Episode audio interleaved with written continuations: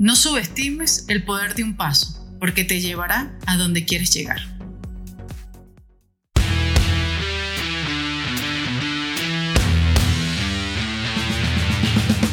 Bienvenidos a Líderes Agilistas, un espacio dedicado a hacer crecer a líderes en un mundo de constante cambio, porque cuando el líder crece, todos ganamos. En cada episodio entregamos valor que puedes multiplicar en tu equipo, en tu empresa y en tu vida. Sin más preámbulos, comenzamos.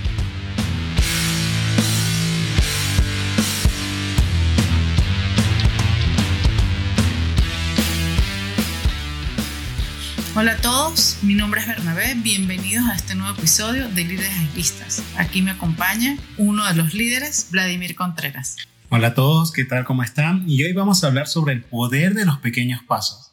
Y quiero contar una historia personal porque en algún momento tuve la intención de iniciar una labor de crecimiento personal e inició con leer un libro a la semana. Una labor titánica para mí, una locura creo yo porque me tenía que levantar muy temprano de madrugada, para ser más exacto a las 4 de la mañana, lo cual puede ser absolutamente loco ahora que lo veo, pero era esa decisión de leer una hoja o por lo menos un poquito más. Y bueno, en el camino aprendí a leer bien, me di cuenta que no sabía leer bien, me di cuenta de que tener una meta de leer un libro a la semana era una meta egocéntrica, porque no todos los libros se leen de la misma velocidad, ni todos los conceptos se internalizan de la misma forma, pero ese primer paso, doloroso tal vez, fue lo que me llevó a un crecimiento interesante, un camino que aún recorro y que me falta mucho recorrer, pero me puso en ritmo tener ese primer paso es lo que realmente hace un cambio en ti. Ese primer paso eh, es muy interesante porque, bueno, viví, eh, soy, soy testigo de su historia. Eh, fue como una bola de nieve, ¿no? Creo que esas son las acciones que a veces nos pasan. O sea, fue ese,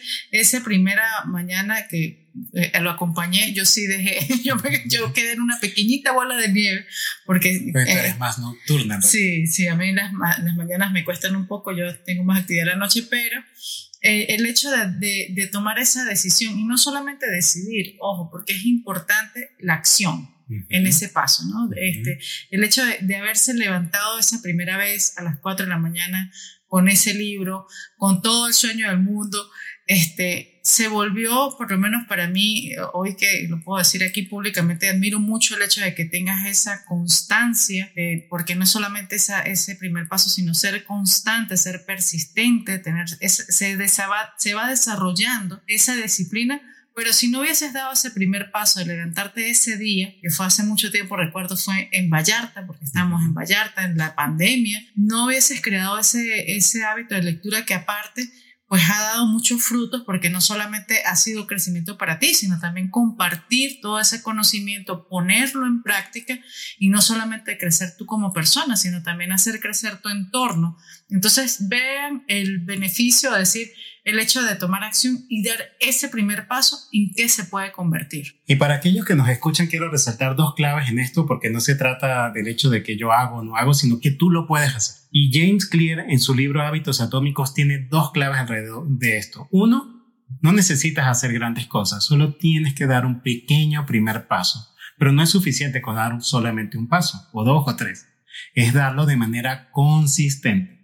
No tienes que hacer un mayor esfuerzo, no tienes que salir a trotar y quieres correr una maratón y correr 10 kilómetros el primer día. Lo que puedes hacer es darle una vuelta a la manzana, como dice James Clear en su libro. Si nunca corriste, pues bueno, a lo mejor mmm, camina hasta, hasta el auto este, más veces de lo normal, o darle una vuelta a la manzana, o ve al supermercado caminando, y luego le aceleras un poquito el paso, y luego un poquito más, unos 10 metros más la siguiente vez y así y así.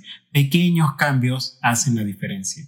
Porque si tratas de hacerlo de golpe, es probablemente que la acción se termine revirtiendo y no avances. Entonces, no subestimes el poder de un pequeño paso. Ahí es importante comentar también que a veces muchos eh, tenemos miedo a dar ese primer paso por, por varias razones, ¿no? Muchas veces es el miedo al fracaso, el decir, no, esto no es para mí, o si me sale mal, ¿qué hago? O sea, empiezas tú o mismo, no soy suficiente, o no soy suficiente, tan, dañina que tenemos. O no soy suficiente para lograr este, esto que quiero hacer. Entonces siempre ese miedo al fracaso o que cuando yo lo haga la gente me diga, ay, pero ¿por qué estás haciendo eso? O que estás loco, ¿qué te pasa? ¿no? que las personas que están a tu alrededor te rechacen. Y yo creo que, que también hay otra cosa que a veces no, no nos damos cuenta, es el hecho de estar cómodos, de estar en, esa, en ese status quo, no nos deja dar ese primer paso, porque no es ni el miedo ni el fracaso, pero es esa comodidad, ¿no? Y también si es, si no logro algo que inmediatamente me dé eh, una satisfacción, la, la, satisfacción inmediata, simplemente no lo hago, ¿no? Entonces, son varios factores que tienes que tomar en cuenta, que, que tienes que, son obstáculos que tienes que pasar, ¿no? Para dar ese primer paso. Me hiciste recordar una historia de un, un perro que se encontraba fuera de una granja, digamos, ¿no? Y estaba la persona en una mecedora al lado del perro y una persona entra y se da cuenta que el perro estaba dormido encima de un clavo que lo lastimaba.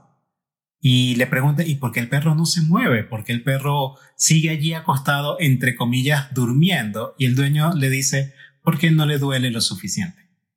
Y ahí está el tema del status quo, el peligro del status quo, porque si no nos duele lo suficiente, no tomamos ese primer paso. Por muy doloroso, difícil que pudiese llegar a, a pensarse que es como comenzar una dieta, a tal vez comenzar una relación, o tal vez terminar una relación. Entonces ese primer paso es importante hacerlo aunque no te duela lo suficiente porque te puede pasar lo del perro. Entonces hay que tener cuidado en torno a eso y vamos a ver tres perspectivas alrededor de él.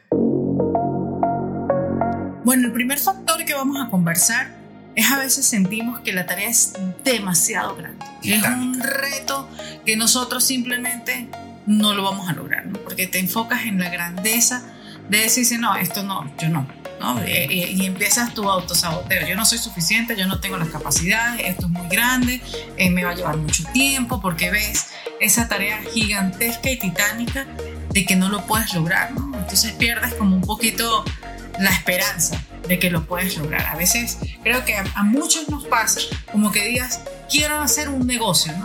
Y cuando te das cuenta, cuando dices, no, esto es demasiado para mí, ¿no? Quiero emprender pero te ves la imagen gigantesca de quiero construir una casa, ¿no? Este, quiero un bote. O sea, cuando ves esas imágenes gigantescas, dices, no. Y de una, ni siquiera dar el primer paso ya estás tirando la toalla, ¿no? Me hiciste recordar con un amigo que hoy precisamente estábamos hablando y él decía, me sorprendí cuando yo quería hacer mi propia academia, pues estaba pensando en 20 salones para 40 personas cada salón y no hallaba cómo lograr todo eso. Y cuando lleva a su hija a una nueva academia de inglés, resulta que la academia tenía un salón pequeño con 8 y así inició. dice, ¿por qué yo tengo que abrumarme con crear una academia gigantesca cuando puedo iniciar con un pequeño salón? Entonces, cuando ves esa tarea gigantesca, tu ego entra en juego y te sabotea y comienza a tratar, entre comillas, a proteger. Y para ejemplificar esto, a mí me encanta una, una expresión, digamos, una historia de vida que comenta Will Smith. Él comenta que cuando estaba pequeño, eh, su papá derrumbó una pared enorme enfrente de su negocio, creo que era, o de su casa, no recuerdo exactamente. Derrumba toda la pared y le pide a los dos niños, porque eran dos niños pequeños en aquel entonces, que tenían que reconstruir la pared y eso implicaba abrir el agujero para las bases de la pared y luego colocar los bloques. El trabajo que les dio era que cada vez que salían de clases tenían que ir a colocar bloques hasta que completaran la pared. Eso parecía para dos niños pequeños una tarea titánica, gigantesca. De hecho decían, nunca vamos a terminar. Pero bueno, cada vez que terminaban de, llegaban de clases, iban y colocaban un par de bloques, o tres o cuatro. Realmente no sé cuántos colocaban, pero al final de un periodo de tiempo, si mal no recuerdo era un año o dos años, completaron la pared. Y Will Smith hace mucha reflexión alrededor de esto y lo ha comentado en varias entrevistas. De hecho, te vamos a dejar en las notas del programa en líderesagilistas.com un video de la parte de la entrevista de Will Smith donde habla de esto, porque menciona elementos claves. El primero de ellos, él decía, el bloque que colocó es el mejor bloque colocado en el mundo. Y ahí viene el hecho de que si vas a dar el primer paso, o el pequeño paso, sea el mejor paso que puedas dar. Tal vez todavía no tienes las habilidades, tal vez aún no tienes la facilidad de lograr el objetivo del pequeño paso, pero si das tu mejor esfuerzo, ese es el paso que realmente vale la pena. El segundo elemento es la constancia. Colocar bloques por un par de años no es una tarea agradable, pero el resultado final tal vez sí lo es. En este caso, el resultado para Will Smith fue la fuerza mental de poder llevar adelante una tarea tan titánica como esta. Y finalmente, no hay manera de que enfrentes una, una labor como esta sin tener un crecimiento personal. Dar estos pasos de manera consistente inevitablemente va a hacer que crezcas más allá de tus propias posibilidades actuales. Hasta ahora hemos hablado del primer factor cuando tenemos una tarea gigantesca por hacer, pero vamos a voltear esto. ¿Qué sucede cuando tenemos un exceso de tareas? ¿Qué te parece si vemos esto, Berna, desde la perspectiva de que tenemos muchas tareas por hacer y no doy el primer paso? Bueno, me contaste una historia que creo que ejemplifica bastante esta, esta visión, ¿no? De tener como muchísimas tareas y, no saber por dónde empezar. Esta historia de, las personas ciegas en, la India, del, del, budaísmo, donde tienen un elefante, por supuesto, pues no saben qué es un elefante, y el rey las manda a tocar cada parte del elefante. Cada cieguito, ¿no? Cada cieguito. Tenía uno, tocó una pata y pensó que era un árbol. O dijo, bueno, esto es un árbol. El que tocó el colmillo del elefante dijo, nada, esto es como una lanza, quizás a lo mejor una, un arma o algo así. Y bueno, el que tocó la, la trompa dijo, nada, esto es una serpiente. Entonces cada uno pues simplemente estaba tocando una parte, en este caso pues no tenía la visión de darse cuenta que era completamente un elefante. Entonces a veces creo que eso es lo que nos pasa con las tareas pequeñas. Entonces tú dices, bueno, no sabes a, dónde vas a ir o qué vas a lograr porque no tienes la visión global, sino estás concentrado en ese poco de tareitas pequeñitas que cuando dices, no, eso es demasiado. Yo nunca voy a acabar con eso. Era como que si en este caso lo que, lo, que contaste de Will Smith, ellos se centraron nada más en la cantidad de bloques y no pensaron en la pared.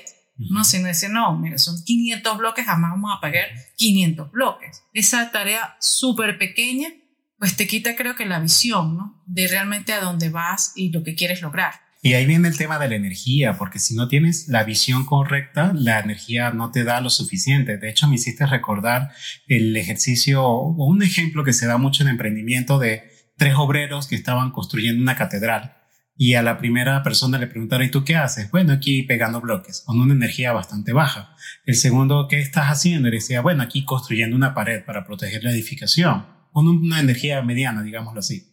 Pero el tercero dijo, estoy construyendo la casa de Dios, con una energía muy elevada. Y ahí está la diferencia en que los tres estaban pegando bloques, pero cada uno tenía la visión distinta, porque uno tenía la visión muy cortita de la actividad el otro tal vez mediana y el que estaba muy enérgico tenía la visión completa. Allá está el hecho del elefante. Si tú tienes la visión del elefante completo, pues entonces tu energía va a avanzar.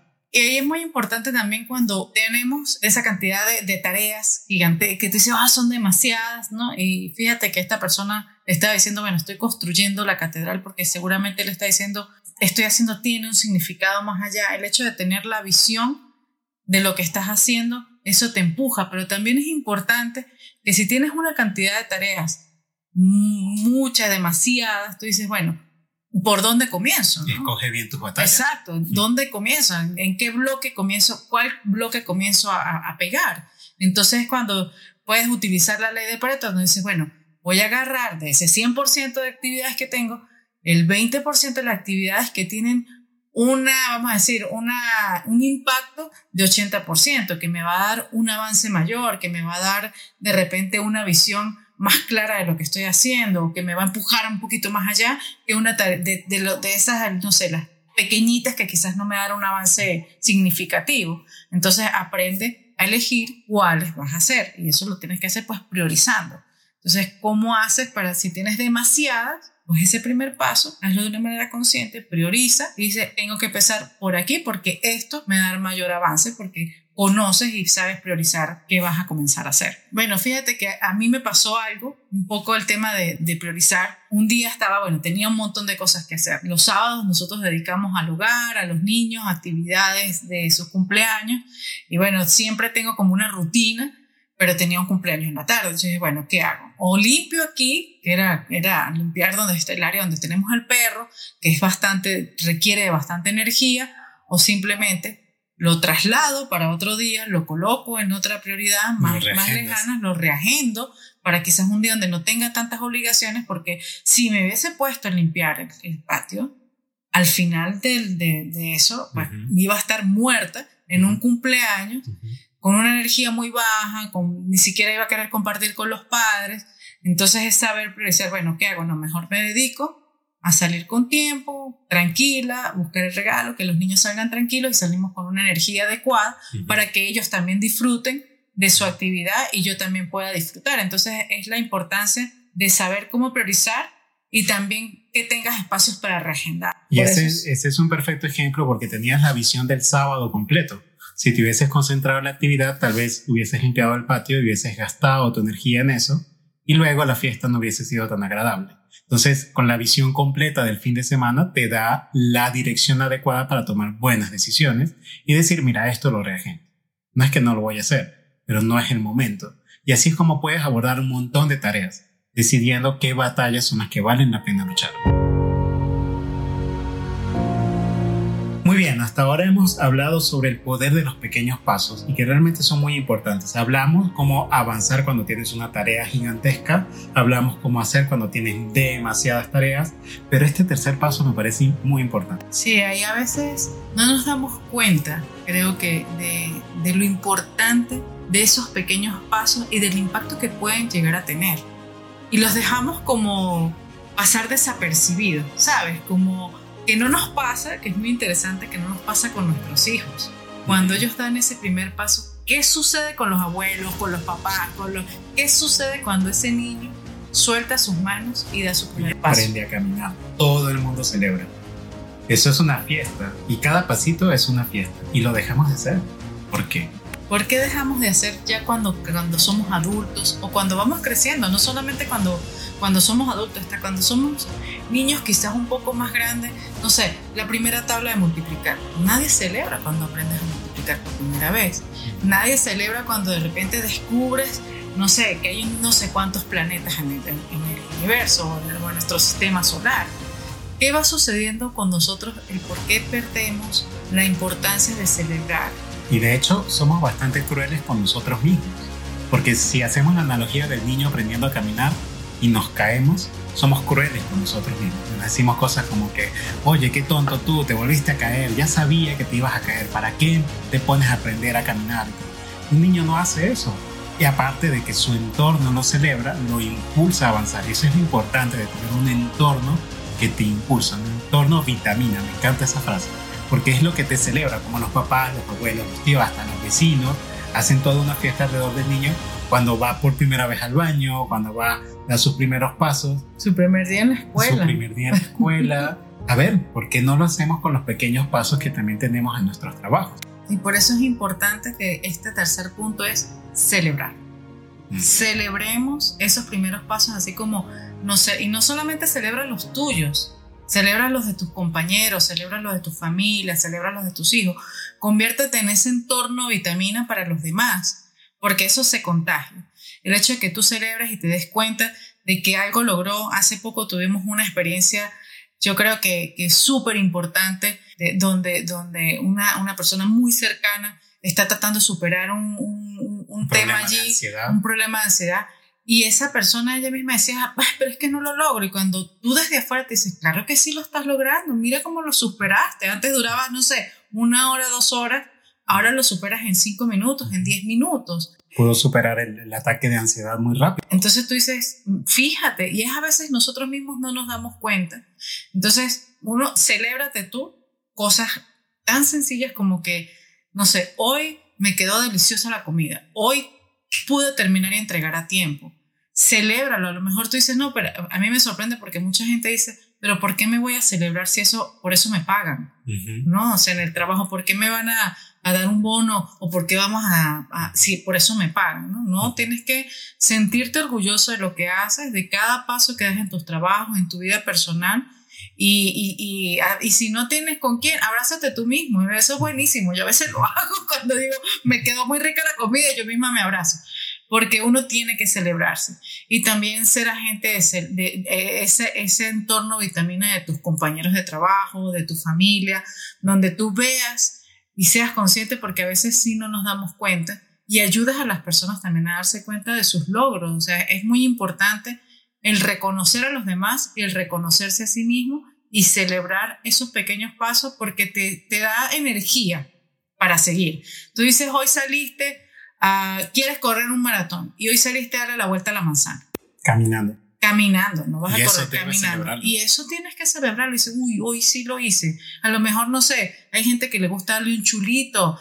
Eh, creo que, no sé si en el libro de los, de los, hábitos atómicos que comentaste, que hay gente que utiliza fichas como para ver viendo, ir viendo su avance. Se busca formas. Utiliza reforzamiento visual. Reforzamiento visual de que tú lo estás logrando y celebra y dice, wow, llegué a las 10 fichas o llegué a los 3 chulitos de la semana porque eso te da la energía y te recarga para seguir avanzando en quizás lograr esa tarea titánica que te parece inmensa y que cuando te das cuenta ya estás allí prácticamente. Entonces, no te olvides de celebrar, es muy importante que celebres tus logros, tus primeros pasos y los de tu entorno.